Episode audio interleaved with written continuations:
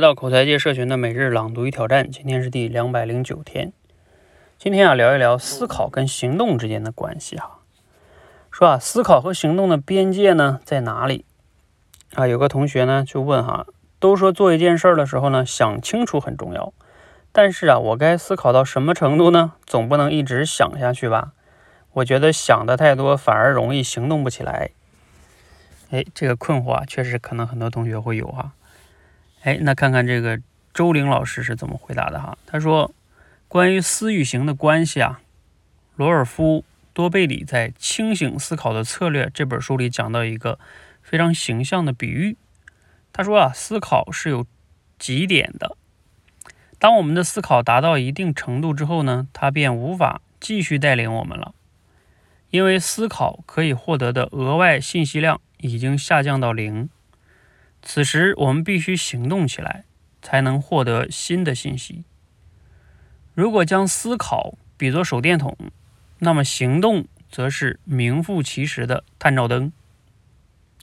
它的光束啊，能延延伸到目不可及的世界。一旦我们又来到了一片陌生的奇幻之地，那我们随时都可以重新打开思考的手电筒。所以在下一次面临重要的抉择时，你应当仔细思考一番。你但只需要达到思考极点即可。一旦达到这个点，你就应该关掉手电筒，打开探照灯。好，来自于周玲老师的文章哈。呃，那今天这个内容啊，你读了有什么样的感想呢？尤其是啊，这个思与行之间的关系。我相信很多人呢都会有这方面的困惑啊，有时候不不想太多吧，别人说你冲动是吧？说你盲目；想太多吧，别人又说你就是想的太多了，做的太少了，确实挺麻烦的啊。那在这里呢，他其实是做了一个类比哈，就是一个比喻，一个是手电筒，一个是探照灯。嗯，这个类比呢是还是不错哈，嗯。但是呢，就是这个探照灯，它好像按理说探照灯是可以就照得更远的哈。那行动为什么是可以照得更远的呢？这个类比，我个人觉得有时候它这个逻辑上会有一点点的问题，在于是说，嗯，反正它是为了类比嘛，为了形象说明这个意思哈。那如果让我来类比一下呢，我更想去类比的是说，就是你其实思考就像手电筒啊，这个是挺好的。然后行动像什么呢？其实我倒没有想说它像什么，就是说你不能一直在那儿思考，因为他也说了嘛，思考有极点嘛，有极限。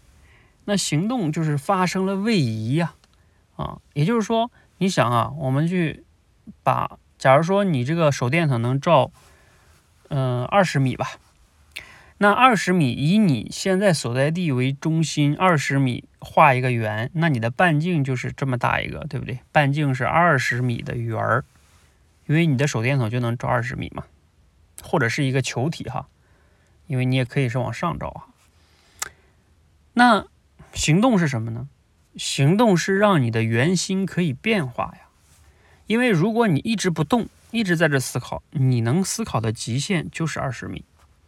但是如果你现在动了，那你想一想哈，你这个因为圆心变了，那你你你随着这个整个这个变化就全变了，所以所以这个行动啊，是一一行动你能获取的更多的信息，那这个时候呢，你就能获得新的决策。这个也就是说，我们有时候做一件事儿啊，去尝试着去做一做，你因为你做了，比如说你尝试了以后之后。你获取了新的信息，你自己也不是原来的你了。这个时候你做出的决策呀，或者很多的东西就可能会更加的科学一些。就像现在很多的创业公司在遵循的一个理念，叫啊快小步快跑，快速迭代。其实它就是这个理念哈，他不可能完全想明白嘛。那他就哎先走一走，走一走呢，根据反馈来的信息，我再去迭代，这是个很好的理念哈。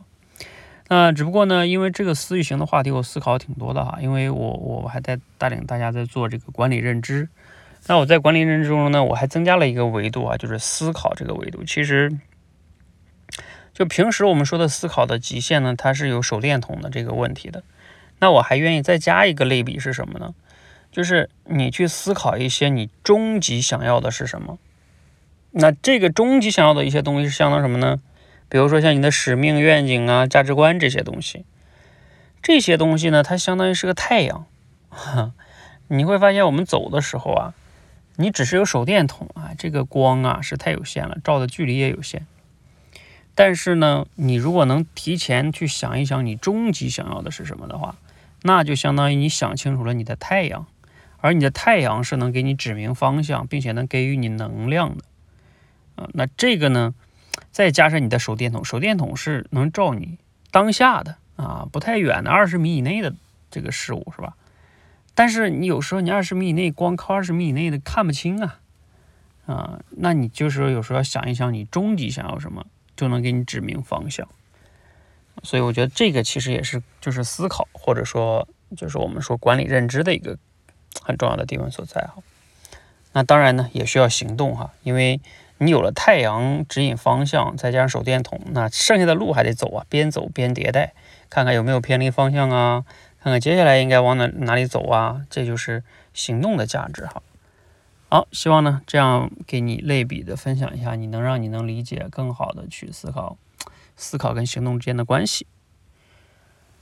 好，欢迎和我们一起每日朗读与挑战，持续的输入、思考、输出，口才会变得更好。谢谢。